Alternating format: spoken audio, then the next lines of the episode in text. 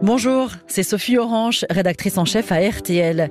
Gérald Darmanin, le ministre de l'Intérieur, a fait de la lutte contre les rodéos urbains l'une de ses priorités. Pourtant, chaque week-end, des fans de tuning continuent de se réunir sur des parkings de zones commerciales pour participer à des runs. Dérapage, accélération. Certains participants se prennent pour des pilotes de Fast and Furious, le tout au milieu des spectateurs. Pour Immersion, le podcast des meilleurs reportages de la rédaction, Gauthier de Lombugard vous propose une enquête exceptionnelle sur ces courses automobiles qui virent parfois au drame. 15 avril 2023. Nous ouvrons notre journal de 12h30 avec l'information de la nuit. C'est à Bordeaux avec ses sept blessés hier soir, dont deux personnes dans un état grave. Des victimes percutées par une voiture. L'homme au volant âgé de 32 ans effectuait ce qu'on appelle un run. Sur les réseaux sociaux, des vidéos de l'accident filmées par euh, des spectateurs tournent en boucle.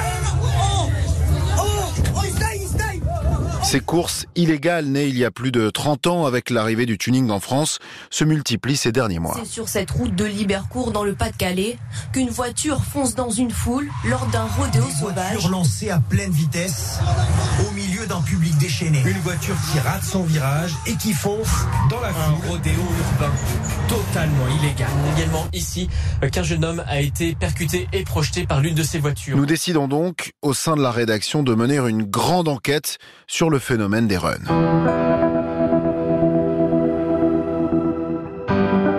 Cette enquête débute sur Facebook. En quelques clics, je m'inscris sur des groupes de ce que l'on appelle dans le jargon des rassos. Ce sont en fait des rassemblements de véhicules tunés. Ces réunions d'amateurs automobiles se déroulent chaque week-end dès l'arrivée des beaux jours. Et un matin, je me connecte sur le réseau social Facebook et je vois ce message de la part d'un abonné. Un rasso ce soir euh, près de Rouen? Oui, rendez-vous à la tombée de la nuit, au sud de la ville, sur le parking du KFC.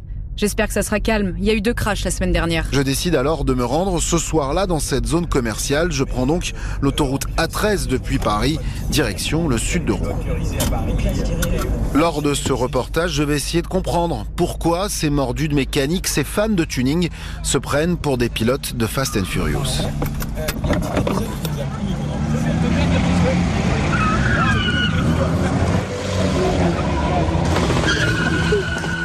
Arrivé sur place, je fais le tour de la zone commerciale. À la tombée de la nuit, j'aperçois une dizaine de voitures tunées, jaune fluo, multicolores, au, au pot d'échappement trafiqué et aux jantes chromées. On sort du travail le vendredi et puis euh, on mange et puis après on va, on va se rejoindre entre copains au, au run, quoi, au, au rasso. En quelques minutes, le parking de la halle aux chaussures se remplit. Certains exposent leur cylindré, capot ouvert. BMW euh, série 3, compact, 3 saisies. Autour, la zone commerciale se transforme en circuit. Un passage piéton fait office de ligne de départ.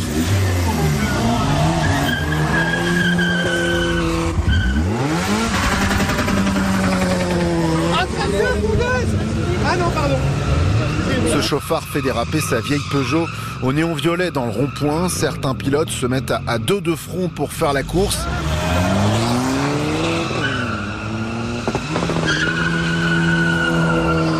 Très malhabiles, certains font des écarts à quelques mètres seulement de la foule.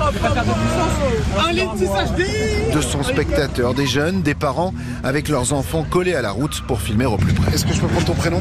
Euh, Alex, T'as quel âge? J'ai 21 ans. Ce qu'on appelle les runs, les drifts.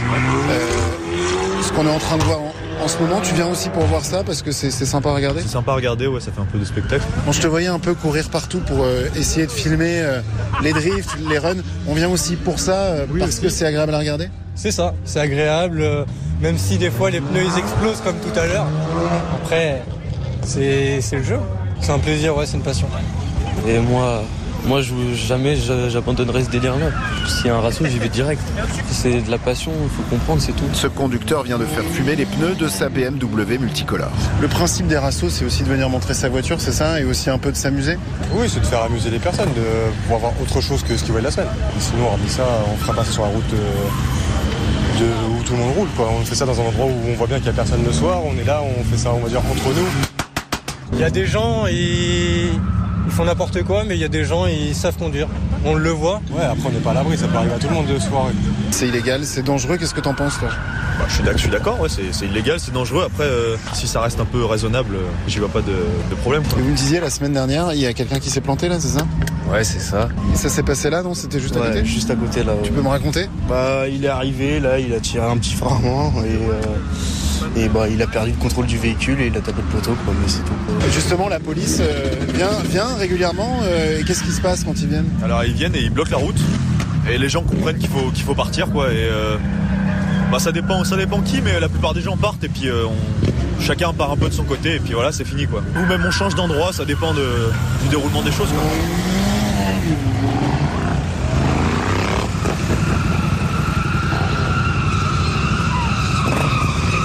Une semaine après notre reportage, la police est intervenue lors d'un run au même endroit dans cette zone commerciale. Cinq personnes ont été interpellées, leur véhicule saisi. Les runs virent parfois au drame. Un jeune de 18 ans est mort il y a un an. Sa famille a accepté de témoigner. Bonjour. Bonjour. Comment vous voulez qu'on procède Je peux peut-être vous interroger toutes les deux ou comme, comme vous voulez. J'ai rendez-vous sur le lieu de l'accident près de Lens avec les deux sœurs de Christopher. Alicia et Christina me retrouvent à Saumin sur le parking d'Intermarché. Bah, c'est le poteau où Christopher il a perdu la vie. Bah, il y a des bougies, des roses blanches et une banderole où c'est écrit Christopher. Faut pas qu'on oublie ce qui s'est passé le 1er mai 2022. Hein.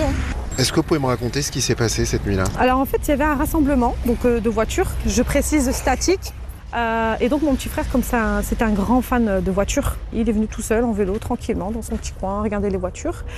Il y a un jeune qui s'est mis à faire euh, des accélérations. Il roulait à une, une, allure folle et apparemment il a perdu le contrôle de sa voiture. Jusqu'à percuter Christopher et il atterrit ici où sa tête elle a claqué sur le poteau et à côté de son vélo. Donc là c'est les vidéos. Au début ça a commencé comme ça. Là il y a mon frère. Alors,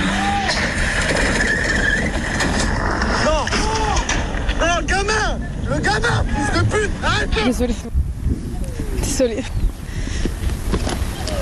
C'est très compliqué. Moi, je suis suivie psychologiquement. Là, ma mère, c'est pareil. Elle, est dans un état de dépression. Euh... Enfin, on voit notre mère, elle va au cimetière. Euh, tout, quand je vous dis tous les jours, c'est tous les jours. Matin, après-midi. J'ai de la colère, de la haine et c'est un sentiment que je, je peux même pas vous expliquer. Qu'est-ce que vous avez envie de dire? Vous parlez de cette colère. Qu'est-ce que vous avez envie de dire aux jeunes qui font des drifts, qui font euh, des runs, qui vont trop loin? Moi, j'ai envie de leur dire, en fait, réfléchissez avant de faire ça. Parce que maintenant, il est trop tard. Pour nous, en tout cas, il est trop tard. Il faut pas que ça fasse de nouvelles victimes. C'est pas possible. C'est pas possible. C'est trop douloureux. C'est il y a trop de conséquences derrière, en tout cas euh, pour les familles des victimes. Trop de conséquences. On pense que ça arrive qu'aux autres, mais vous savez, quand on vous appelle à 4 heures et qu'on vous dit votre frère il est mort, c'est énorme, c'est une douleur. Euh, donc qui réfléchissent avant de faire quoi que ce soit.